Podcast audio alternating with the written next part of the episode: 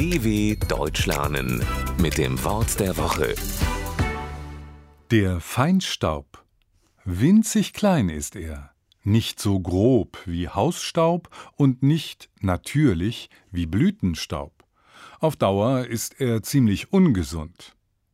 Habt ihr ihn schon einmal draußen rumfliegen sehen? Wahrscheinlich nicht.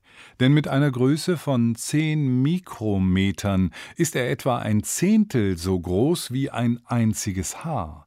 Er ist sehr fein, besteht, wie beispielsweise Mehl, aus sehr kleinen Teilchen.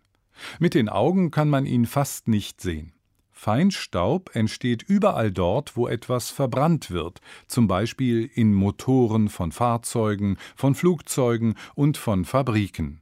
Und gerade weil dieser Staub so extrem fein ist, ist er schädlich. Denn atmen wir ihn ein, gelangen die Feinstaubteilchen in unsere Lunge. Sie sammeln sich und können im Laufe der Zeit Entzündungen oder gar Lungenkrankheiten verursachen. Wer sich schützen will, kann sich eine Maske vor Mund und Nase aufsetzen. Entkommen kann man Feinstaub kaum, außer vielleicht bei einem Waldspaziergang. Deshalb ab ins Grüne. dw.com/wort der Woche